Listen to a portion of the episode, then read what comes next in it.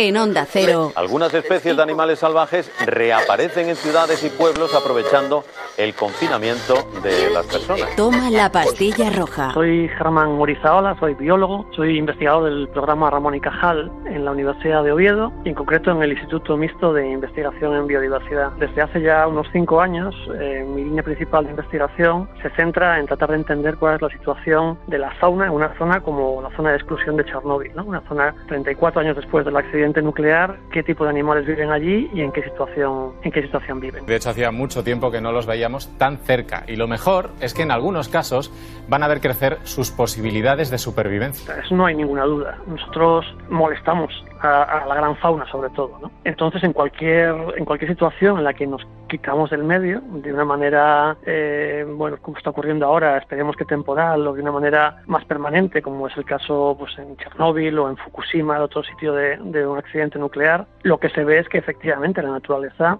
florece, los, grandes animales, los grandes depredadores, por ejemplo, eh, ocupan todas esas áreas, lo que se ha visto en Fukushima, lo que se ha visto en Chernóbil. Y bueno, hay pequeños detalles ahora con, la cuarentena del coronavirus, animales que se van internando más eh, eh, en algunas ciudades, en algunas cosas. En la mayoría de los casos son probablemente animales que, simplemente están encontrando eh, una situación especial, por ejemplo, de, ausencia de ruido, de ausencia de gente, y se adentran más en, zonas en las que no se adentran normalmente. Puede que sean juveniles que, empiezan a dispersarse y bueno, son, áreas eh, nuevas, más que recuperar áreas que les hayamos quitado, ¿no? porque es un proceso ya de muchos años, de muchos siglos y probablemente eso no, no, no es un proceso que esté operando ahora. Pero sí que encuentran bueno, zonas tranquilas por las que moverse, ¿no? Es un poco eso, yo creo, es un poco animales que empiezan, bueno, a adentrarse en zonas en las que de otra manera no podrían, pero que ahora mismo las tienen, digamos, todo, todo para ellos, ¿no? Hoy por hoy son anécdotas. Hoy, hoy por hoy no es algo que se esté viendo, digamos, de manera generalizada. la fauna no está ocupando nuestras ciudades a, día de hoy. Como digo, son, son anécdotas que ahora mismo, pues, pues bueno, tienen entidad. También es verdad que estamos mirando por las ventanas más que nunca en nuestra vida. Es decir, cualquier zorro que aparece en una ciudad lo han visto 20 personas que están mirando por la ventana.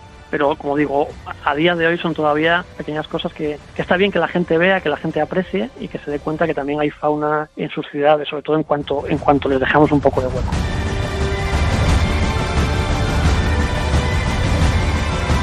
Hay muchos criados robot y te sirven todo el día. Si vives allí, nunca enfermas ni envejeces. Te llevaré allí algún día. ¿De verdad? Sí, te lo prometo. Ese lugar no es para ti, ni para mí. No es justo, hermana. ¿Por qué no puedo ir? Toma la pastilla roja. Un podcast de ciencia ficción, cine y futuro. Dirigido por Andrés Moraleda. ¿Desde cuándo lleva aquí? Desde 2020. Pero no siempre ha sido granjero, ¿verdad? Eso que lleva es de uso médico en las colonias. ¿Dónde estuvo? ¿En Calanta? Tuvo que ser inhumano. ¿Piensa detenerme? Guerras, revoluciones tecnológicas, epidemias. A grandes desastres, grandes cambios sociales. Y a grandes cambios en la sociedad, grandes transformaciones urbanas. La Los Ángeles de Blade Runner, la Neo Tokio de los animes japoneses, la Nueva York del quinto elemento. Hasta ahora las ciudades futuristas de la ciencia ficción en las que los urbanistas se fijaban eran distopías del hacinamiento urbano, una proyección de la sociedad industrial del siglo XX que ya estaba siendo revisada. Y si la revisamos ahora, en un momento en el que tenemos más claro que nunca que tenemos que armonizarnos con la naturaleza. ¿Cómo serán las ciudades del futuro ahora que hay que revisar todo lo planeado? ¿Seguirán los urbanistas pensando en distopías urbanas o en la utopía de una ciudad sostenible? ¿Y cómo se consigue eso de una ciudad sostenible?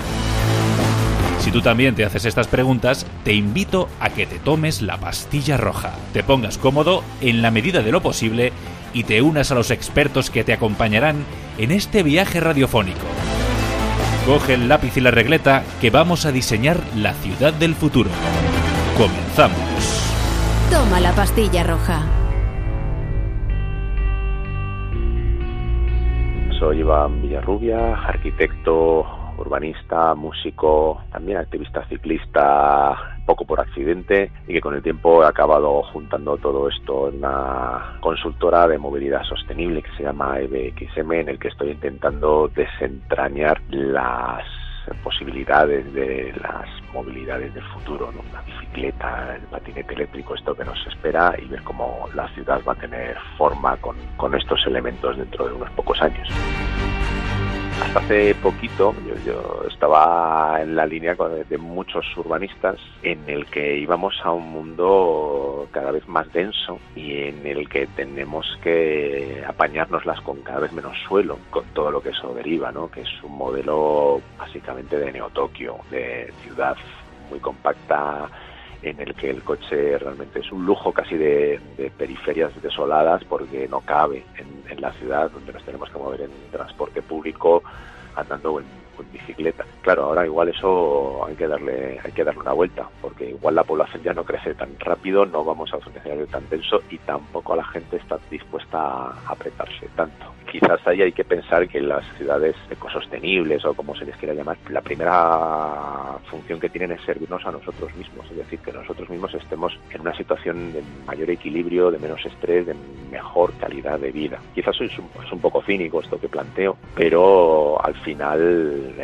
lo hacemos por nuestro bienestar antes que nada, antes que por el de la naturaleza. Y en esa línea yo creo que es importante eh, acercarnos a esas reflexiones que se están haciendo de ecociudades del futuro, pero también algunos planteamientos que vienen del pasado y, por qué no, algunos escenarios que hemos imaginado a través de la literatura, a través de la ciencia ficción, sin las cuales las ciudades no serían lo que son ahora, porque muchos de los planteamientos urbanísticos que vemos ahora como comunes nacieron de una ficción. Y es que la mayor construcción de ciudades que se vio en el planeta surgió de una reflexión filosófica Estamos hablando de toda la colonización de, América, que supuso la, creación de 500 ciudades. No sé si sabes que todas las ciudades de, Hispanoamérica siguen exactamente el mismo patrón, que es, una cuadrícula con una plaza en el centro en el que están las fuerzas políticas, las religiosas eh, y las de, las de seguridad, la cultura, puestas ahí en, el, en la plaza central. Bueno, pues eso es una, una traslación en el plano físico de la ciudad de Dios, que un siglo antes había imaginado San Agustín, que a su vez se basaba en las adquisiciones de Aristóteles y de Platón de la ciudad ideal. ¿Qué me dices, ¿Sabrás describir tanta belleza en tu libro? Bueno, pues eso ha pasado siempre a lo largo de la historia de la humanidad. Todas las ficciones de cómo son las ciudades son siempre modelos para las ciudades de verdad. Y ahora mismo estamos eh, teniendo ejemplos tanto de una cosa como de la otra, es decir, ciudades ecosostenibles como distopías de eh, escenarios a los que no queremos llegar, pero que también están sucediendo.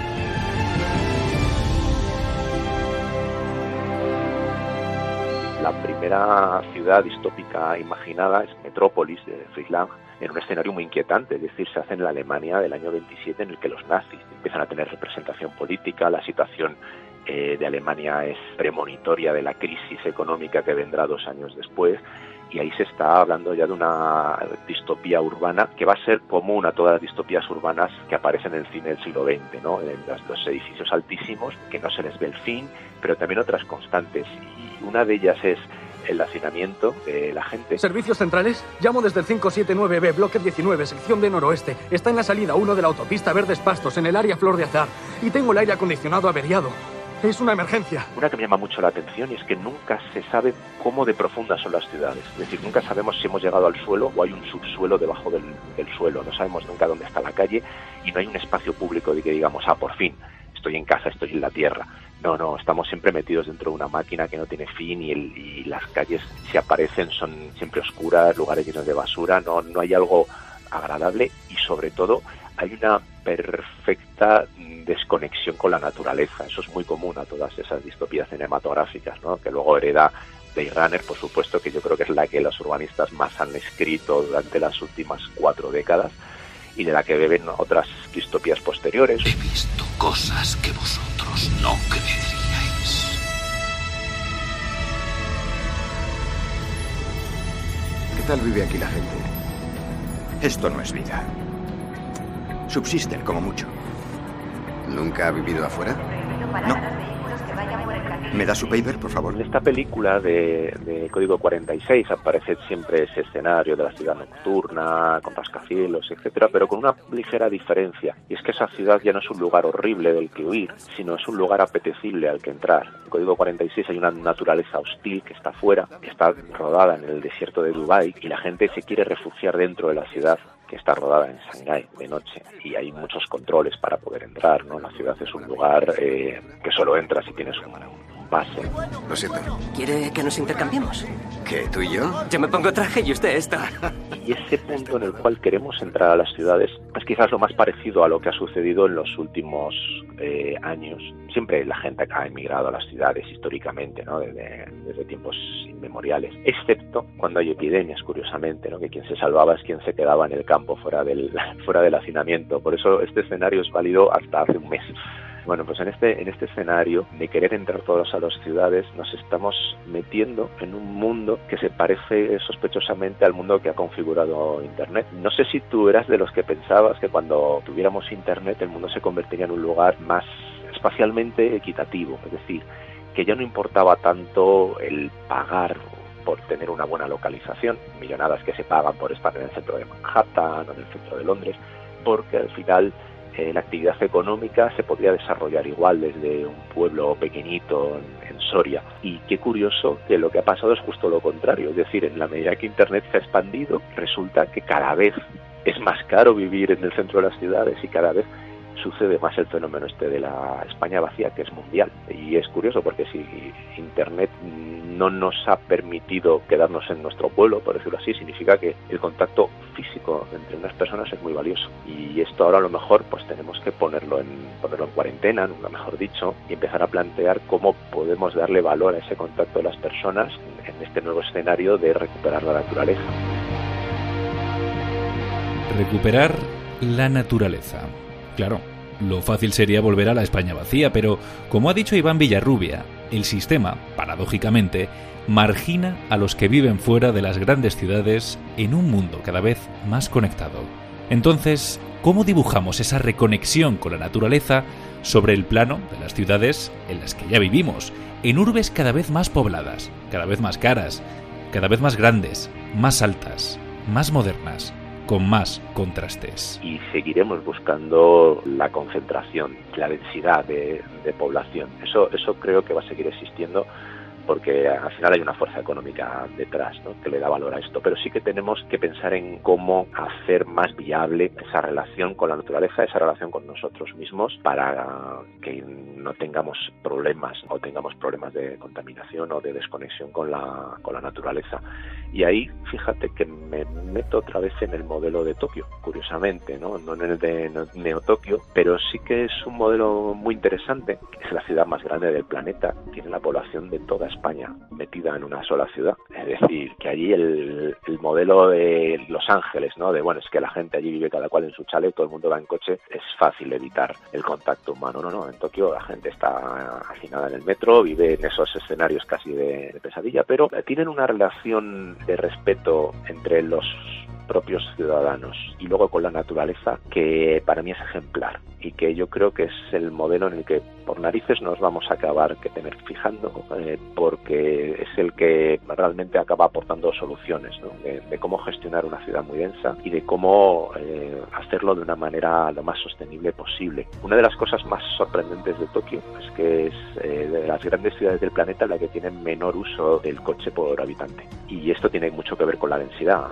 Es lógico, ¿no? Cuanto más denso es todo, más cerca está todo. Cuanto más cerca está todo, menos necesidad tenemos de, de, movernos en coche, más fácil es que tengamos un transporte público eficiente que nos lleve a todos los sitios. Y el coche es un gran consumidor de espacio a unos niveles brutales. Es el animal que más espacio consume de manera menos eficiente posible. Entonces ahí es donde, donde de repente en Tokio dicen, oye, nosotros ya habíamos llegado a este, a este panorama hace 40 años y la solución es que nos organicemos de una manera más eficiente con el suelo y eso significa dejar de usar el coche de una manera bastante radical. Primero porque no cabe y segundo porque no podemos asumir los problemas de contaminación y de calidad del aire que esa movilidad nos causa.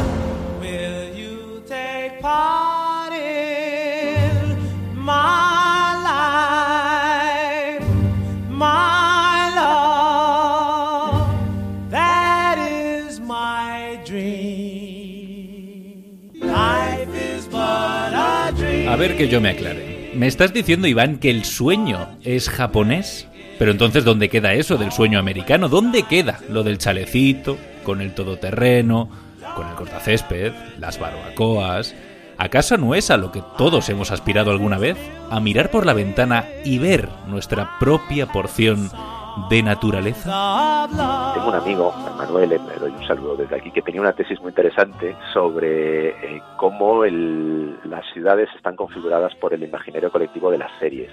Y él comparaba las series estas americanas, ¿no? que nos venden el modelo de chalecito unifamiliar, con jardín, con el coche, el, el centro comercial. Lo hemos visto en, en multitud de películas, en multitud de series, y Estados Unidos eh, ha sido durante, durante casi un siglo la potencia mundial cinematográfica y la que nos ha vendido modelos de vivir. Y todos hemos aspirado en algún momento a vivir como aparecían en las películas de Estados Unidos. Buenos días. Buenos días. Buenos días. Oh, por si no nos vemos luego, buenos días, buenas tardes y buenas noches. Recuerdo a mi madre cuando, cuando nos queríamos cambiar de, de piso en Madrid. Ella lo que quería era una casa así como la que salía en las películas. Además lo decía. Dice, no es que un pareado, no. Quiero que sea como jardín alrededor, los cuatro lados, ¿no? Eh, como se ve en, en esos sitios. Hola, Truman. Hola, Spencer. Hola, Pluto. No, no, no, no. Bájate. Ay, no te hará nada. Bájate. ya lo sé. Es que me da cosa. Vamos, Pluto. Y nos ha configurado una manera de vivir que, que viene de los teóricos urbanistas de Le Corbusier de, de principio de siglo, que hablaba de eso, ¿no? De cada cual con su jardín, la, la ciudad jardín eh, soñada en el siglo XIX. Todos son utopías que al final el cine ha difundido de una manera brutal y que todos hemos querido copiar y no siempre hemos sido capaces de copiarlo porque no siempre teníamos ni los recursos ni el espacio para hacerlo. Ese modelo requiere muchos recursos, muchas autopistas, muchos coches y muchos sitios. Dios, con lo que he trabajado todos los días de mi vida. ¿Y qué me queda para demostrarlo? Este portafolios y este corte de pelo. ¿Y qué te queda para demostrar a ti una vida de holgazanería e ignorancia? ¿Qué? ¿Todo esto? ¿Toda una mansión, dos coches, una bella esposa, un hijo que posee una fábrica, ropa elegante y... langostas para cenar? Pero fíjate que ella estaba en la raíz de aquello, esa idea de una utopía de cómo conectar con la naturaleza. No es casualidad que esas utopías de la ciudad jardín eh, aparezcan en Inglaterra, en la Inglaterra del siglo XIX industrializada, que inventa el metro, por, que meten túneles los trenes de vapor para que el vapor no contamine las casas por las que están pasando el ferrocarril, que es una invención disruptiva en esos años y que expande las ciudades de una manera brutal. No sé si sabías que, hasta que apareció el ferrocarril en Inglaterra, todas las ciudades medían 5 kilómetros. Esto es una cosa muy curiosa. Se llama la, la constante de Marchetti y desde la Roma del Imperio Romano hasta Pekín del, del Imperio Ming, eh, la Constantinopla de, del Imperio Otomano, todas las ciudades llegaban a un límite que son 5 kilómetros, que es la distancia que un humano está dispuesto a recorrer a pie al día, que es una hora de ida y otra de vuelta. Y es que cuando el límite de una hora empieza a superarse, la, gente que está dispuesta a aceptar eso eh, disminuye radicalmente. Entonces, o cambiamos de trabajo o cambiamos de casa. Y esto ha limitado el tamaño de las ciudades a, históricamente a 5 kilómetros. En el momento que aparece el ferrocarril en Londres, esas distancias se triplican y por primera vez aparecen las, las metrópolis, las ciudades que, en el cual ya no podemos abarcarlas a pie, necesitamos de, de un medio mecánico para, para, llegar, empiezan a juntarse unos pueblos con otros, empiezan a aparecer esas zonas intermedias que no se sabe de quién son y que no están todavía edificadas, pero que están ahí, las vemos desde, desde el tren. Y es en ese escenario extraño en el, que, en el que se plantea por primera vez que se ha perdido el contacto con la naturaleza, que las condiciones de habitabilidad en Manchester, en Liverpool y sobre todo en Londres empiezan a ser muy malas, empieza a haber fábricas dentro de las ciudades, empieza a haber humo dentro de las ciudades. Y es ese escenario utópico el que plantea la ciudad jardín del chalecito y de, del césped ¿no? Al, alrededor. Es una llamada de alerta diciendo tenemos que recuperar el contacto con la naturaleza. Es por primera vez ahí cuando aparecen por primera vez los parques públicos. Se inventan en Londres en ese contexto. Es decir, que aunque ahora lo veamos como algo negativo, el, el mundo del, del chalet en la periferia, porque ha generado eh, las gigantescas autopistas de, de, 14 carriles que vemos atascadas el día de Acción de Gracias que salen en las noticias, ¿no? En Los Ángeles, ¿no? Eh, pero nacen con esa visión utópica de que el ser humano no puede perder el contacto con la naturaleza. ¿Por qué no pones otra cosa? Estás intentando convencernos de que nos mudemos a esa ciudad. Ah, sí, es verdad. Vamos a verlo. Entonces, en esa pequeña escala de, de comunidad casi rural, esa ciudad jardín funciona cuando somos 500 personas, cuando somos 5.000 personas, porque tiene una escala aceptable y porque la movilidad que tiene es aceptable, pero las posibilidades económicas que tiene esa ciudad son muy escasas. Al final es el problema que tienen pues los pequeños pueblos, ¿no? que no, no tienen suficiente densidad humana para tener servicios, para tener actividad económica, para tener maneras de ganarse la vida. Cuando empieza a desarrollarse económicamente, se ve que solo funciona cuando es muy grande y la única manera de que sea muy grande es con unas extensiones tales que solo son abarcables en coche. Y eso resulta que nos aleja de nuevo a la naturaleza. Es un modelo ya muerta que no, nos, que no nos permite continuar. Así que vamos a echar mano de la ciencia ficción otra vez y vamos al modelo que parece que puede triunfar en los próximos años.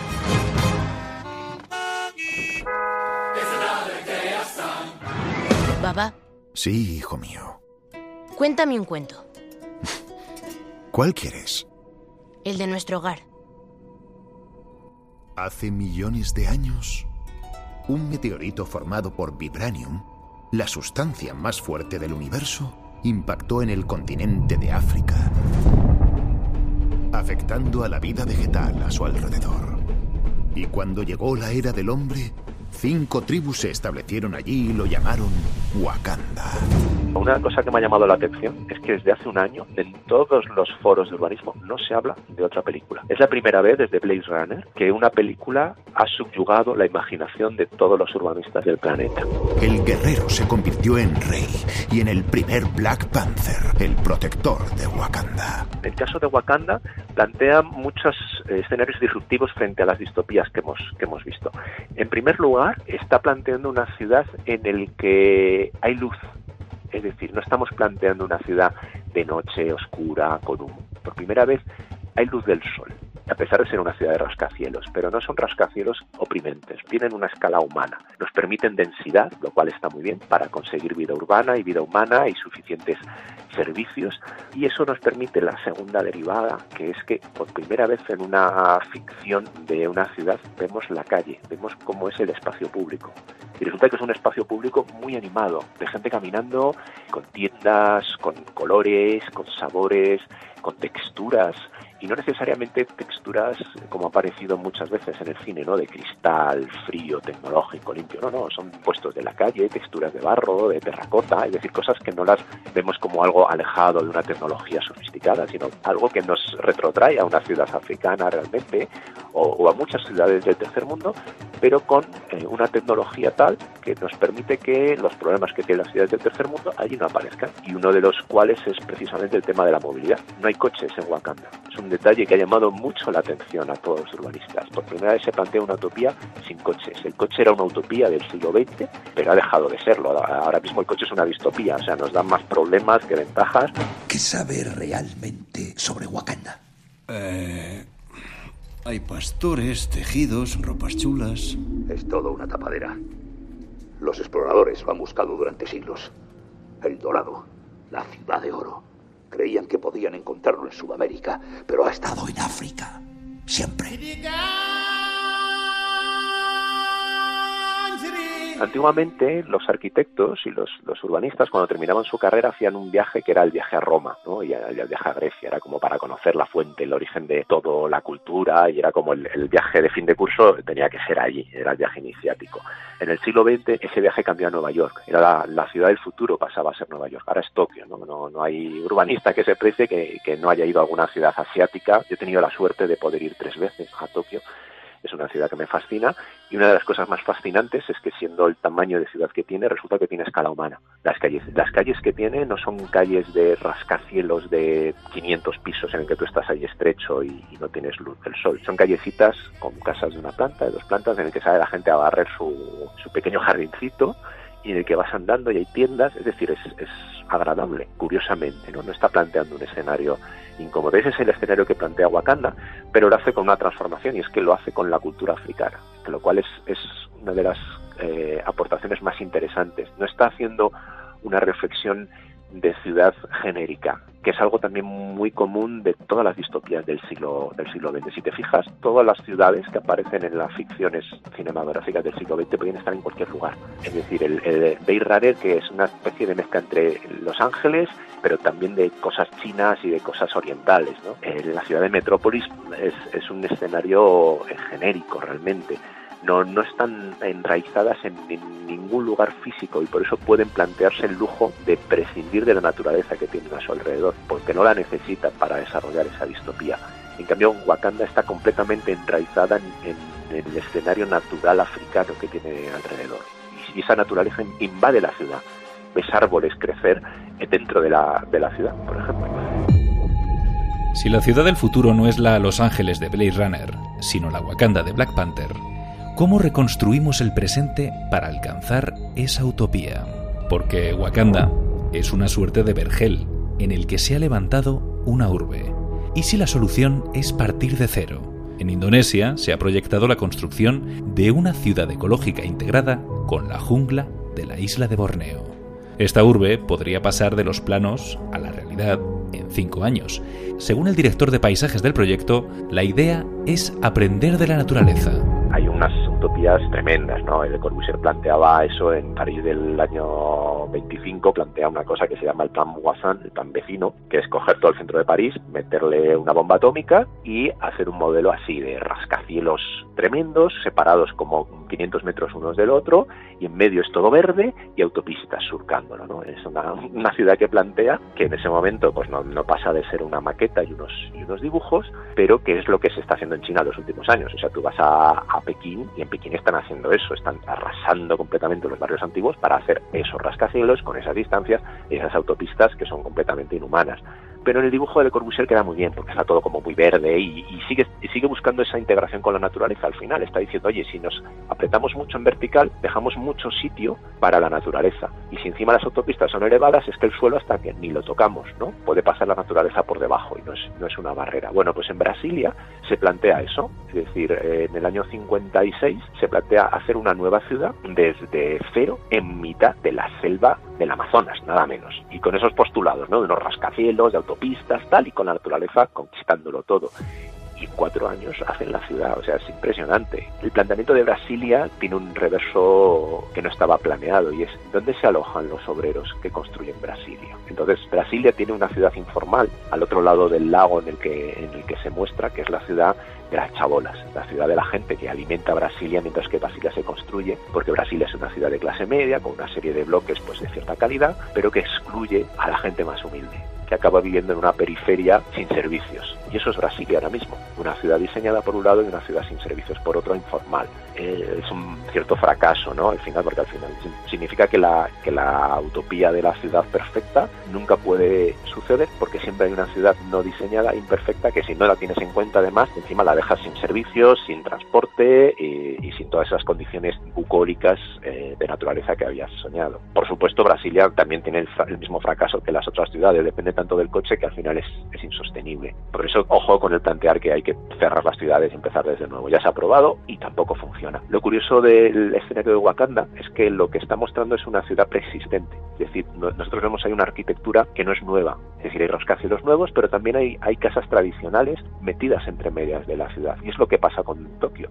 O en Tokio hay una estructura de ciudad que no es nueva, es una estructura heredada del siglo XIX, que las casas se han ido sustituyendo y han ido cayendo según los terremotos y las guerras y las renovaciones pues han ido tirando unas casas y otras, pero sigue teniendo la estructura de ciudad antigua orgánica y eso hay que entenderlo también como parte de la naturaleza. Esa mezcla entre ciudad diseñada de grandes edificios y ciudad informal que crece entre medias funciona muy bien. Eso es una parte de la naturaleza que tenemos que asumir como un legado cultural y que es nuestra y propia de cada una de las ciudades. Es decir, esas barriadas, ese crecimiento informal es distinto en cada ciudad, en cada país, en cada, en cada clima. El, trazado este de movimiento moderno es muy genérico. Intenta ser igual en Shanghái, en África, en una ciudad de Sudamérica, en Brasilia, en, Nueva York. Y ahí es donde, donde chirría un poco la cosa, ¿no? Pero cuando dejamos surgir las raíces de cada civilización en, en cada ciudad, eso ya se está adaptando al ecosistema. Y pongo un caso muy claro. Las casas, por ejemplo, que de manera espontánea aparecen en una ciudad árabe, están adaptadas al ecosistema. Y vemos cómo están hechas las calles, que, que hay una distancia que de un metro, dos metros entre casa y casa. Entendemos por qué eso es así. Bueno, en, en verano funciona muy bien eso, porque no, no deja pasar el, el sol. Son ciudades fresquitas, con patios de, dentro de las casas. Es decir, está, son casas que de manera inconsciente son, eh, son bioclimáticas por prueba y error y que han generado de manera inconsciente una ecociudad que consume poca energía y que es agradable porque está adaptada al clima. Esos modelos son los que ahora mismo los nuevos urbanistas están planteando para las ciudades del futuro. Fuera. He encontrado mi vocación. No puedo mirar a otro lado con tantos necesitados. No puedo ser feliz aquí sabiendo que ahí fuera hay personas que no tienen nada. ¿Y qué querrías que hiciera Wakanda al respecto? Compartir lo que tenemos. Podríamos proporcionar ayuda, acceso a la tecnología y refugio a los que lo necesiten. Hacerlo mejor que otros países que lo hacen. Nosotros no somos como esos países, Nakia. Una de las herramientas que las utopías del siglo XX plantearon para volver a recuperar el contacto con la naturaleza fue la zonificación, es decir, frente a una ciudad medieval en el que estaba todo mezclado, en el que tú tenías al herrero echando humo en- en- al lado de tu casa y en el que las industrias empezaban a aparecer dentro de la ciudad y a contaminar las ciudades, cuando aparece el ferrocarril lo que permite es separar las funciones y llevar las industrias fuera de la ciudad, porque ya no es, no es necesario que todos los obreros vayan andando a las, a las fábricas, sino que pueden coger el tren. Todo está separado y acaba provocando, pues por un lado, ese movimiento brutal de masas de gente, ¿no? de tráfico en el que tenemos que ir en coche a todos los sitios, pero tienen otra, otra segunda derivada, que es la, la estratificación social, el poder generar barrios de ricos, barrios de pobres, barrios con servicios y barrios sin servicios. En ese aspecto Los Ángeles es espectacular, porque por ejemplo las autopistas mismas son barreras que separan barrios de ricos de barrios de pobres. Infravaloran la propiedad. Así pueden comprar los terrenos a bajo precio, luego sacan a la gente, suben el valor de la propiedad y ganan al venderla. Lo que tenemos que hacer es mantenerlo todo en nuestro barrio, todo negro. Propiedad negra con dinero negro, como hacen los judíos, los italianos, los mexicanos y también los coreanos. Hay un caso que me llama mucho la atención. Yo vivió durante muchos años en cerquita del Retiro, en una, en una zona que está cerca de la M30, ¿no? una autopista de, de 14 carriles, que un buen día eh, al otro lado de la autopista plantearon un edificio de realojo y hubo muchas protestas en su, en su momento. Eso cuando se construyó tenía forma de gueto porque es una espiral que se encierra sobre sí mismo y acabó generando un cierto gueto donde realmente era un poco inquietante entrar y, lo que hicieron fue meter delante eh, una vivienda de protección oficial para empleados de la policía, una cosa un poco extraña, ¿no? casi distópica. Hace unos pocos años se planteó hacer una pasarela directamente cruzando la autopista para llegar a ese bloque. Entonces, claro, era suprimir la barrera. Cuando, cuando esas cosas suceden y aparece la pasarela, sucede algo muy peculiar. Y es que, claro, los problemas que estaban concentrados en el gueto empiezan a dispersarse, la ciudad los tiene que empezar a absorber y los tiene que empezar a resolver. Entonces, dejan de ser tanto problema. Eso es una cosa muy, muy curiosa. Sé que cada vez que ponen la tele eso es lo que ven. Gente negra vendiendo Oh, crack. sí, sí, cierto. traficando con crack. Sí, así es. Traficando con Sí, crack. cierto. Pero eso no fue problema. Mientras solo ocurría aquí, no fue problema hasta que ocurrió en Iowa y apareció en Wall Street, donde casi no hay negros. Y si se refiere a armas, ¿por qué hay una armería en casi todas las esquinas de esta comunidad? Y en ese aspecto hay que pensar que las ciudades ideales del futuro no son las ciudades en las que todo el mundo tiene una casa fabulosa y todo el mundo tiene un rascacielos ahí de cristal, sino las ciudades que en el mismo sitio admiten que haya gente con pocos recursos. Vuelvo a citar a este compañero, a, a Emanuel. Él es también urbanista, pero italiano, y es curioso porque los urbanistas italianos no son arquitectos, son sociólogos. Y a él le sorprendía mucho que los arquitectos, los urbanistas en España no tuviéramos idea de sociología. A mí me sorprendía que él no supiera dibujar una línea, ¿no? Para que no supiera trazar una calle. Son disciplinas complementarias, o sea, es necesario saber plasmar algo de la realidad, pero también es necesario saber con quién estás contando, a quién estás diseñando. Y él recordaba siempre un profesor que le hablaba de un cuadro medieval que se llamaba La ciudad ideal. Un cuadro del siglo XIII en el que aparece una ciudad de estilo gótico, ¿no? con caballeros y iglesias góticas y murallas y demás. Y una de las cosas curiosas que aparece en, esa, en ese cuadro de la ciudad ideal es un mendigo que está dentro de la ciudad. Es curiosa esa reflexión, ¿no? En, dentro de la ciudad ideal no es la ciudad en la que todos somos ricos, es la ciudad en la que también el pobre tiene un sitio para estar. No intentar jugar a una utopía que al final acaba fracasando siempre y acaba generando el escenario de la ciudad de los privilegiados y la ciudad de los excluidos. En ese aspecto ese punto de mezcla es interesante y es curioso porque en Wakanda también aparece. Es otra de las curiosidades que también ha llamado mucho la atención y es la diversidad de perfiles de socioeconómicos, incluso de, variedad de, razas dentro de la propia ciudad, no en ese punto de la ciudad excluida y la ciudad de los, de los privilegiados. Y ahora, los créditos. Recuerdo que una vez te pregunté que sí final todo valdría la pena. Contéstame ahora. Viviré para ver mi utopía. Sí. Es un lugar paradisíaco, virgen y frondoso, rebosante de vida, carente de todo conflicto. Y por esa razón es tan insatisfactorio. Parece el paraíso. Está claro que no vamos a alcanzar la utopía, pero un lugar en el que nos sintamos medianamente cómodos y conectados con la naturaleza no estaría nada mal. Una Wakanda en la que las tradiciones se mezclen con los avances tecnológicos, donde haya sitio para todos y alquilar un pisito no salga por un ojo de la cara.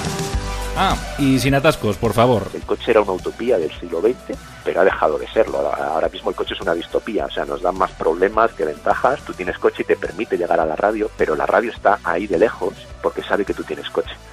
Fíjate la perversión. Ya lo ha dicho Iván Villarrubia. El ferrocarril, el metro, el coche, la manera de movernos ha transformado el plano de las ciudades en las que vivimos en los últimos 100 años. ¿Cómo lo transformará en el futuro? ¿Cómo nos moveremos en las ciudades sostenibles? Vamos a tener que volver a conectar con nuestro urbanista futurista para dibujar los planos de la movilidad en las urbes por las que un día nos moveremos. Sí, lo de los coches voladores y los trenes ultra rápidos. Pero ese viaje lo haremos en otro episodio de Toma la pastilla roja. Eh, Doc, no hay bastante carretera para alcanzar los 140 por hora. ¿Carretera? A dónde vamos no necesitamos carreteras. Esos trenes... Eh, es levitación magnética, ¿no? Evidentemente. Evidentemente, pero nunca la había visto tan eficiente. De momento, el diseño de este capítulo ha llegado a su fin. Espero que el trazado del viaje te haya gustado nosotros seguimos diseñando el futuro a través de la ficción, en la web de Onda Cero o en tu aplicación de podcast favorita. Si te has quedado con ganas de más, solo me queda decirte una cosa. Te espero en el próximo episodio. Hasta entonces, soñemos con Wakanda. Te he dado una llave para que algún día puedas verlo. Es preciosa. Sí. Toma la pastilla roja. Un podcast de ciencia ficción, cine y futuro. Dirigido por Andrés Moraleda. Me gustan mucho las, elucubraciones del futuro, sobre todo cuando envejecen mal. Me, resulta muy divertido escuchar esas reflexiones sobre cómo iba a ser el siglo XXI hechas por, yo sé, por Julio Verne, por, eh, urbanistas de los años 30 y lo ves ahora y dices, Dios mío, ¿no? Qué cosa tan extraña y tan, y tan divertida a la vez y me parece que el hacer unos ejercicios de, ciencia ficción está, está muy bien tener este podcast para luego dentro de, yo que sé, 40 años escucharlos y decir, fíjate, ¿no? qué, curioso el mundo que se imaginaban en el 2020 cuando, cuando todo les, les sacudió sus, sus esquemas. Soy el rey Chaka, hijo del rey Chaka. Soy el legítimo soberano de la nación de Wakanda y por primera vez en nuestra historia, vamos a compartir nuestros conocimientos y recursos con el mundo exterior. Wakanda ya no observará desde las sombras. No podemos. No debemos. Trabajaremos para ser un ejemplo de cómo nosotros, como hermanos y hermanas en esta tierra, deberíamos tratarnos unos a otros. Ahora más que nunca. Las ansias de división amenazan nuestra existencia. Todos sabemos la verdad. Son muchas más las cosas que nos unen que las que nos separan. En tiempos de crisis los sabios construyen puentes, mientras los necios construyen barreras. Debemos encontrar el modo de cuidar los unos de los otros, como si todos fuéramos una sola tribu. Onda Cero.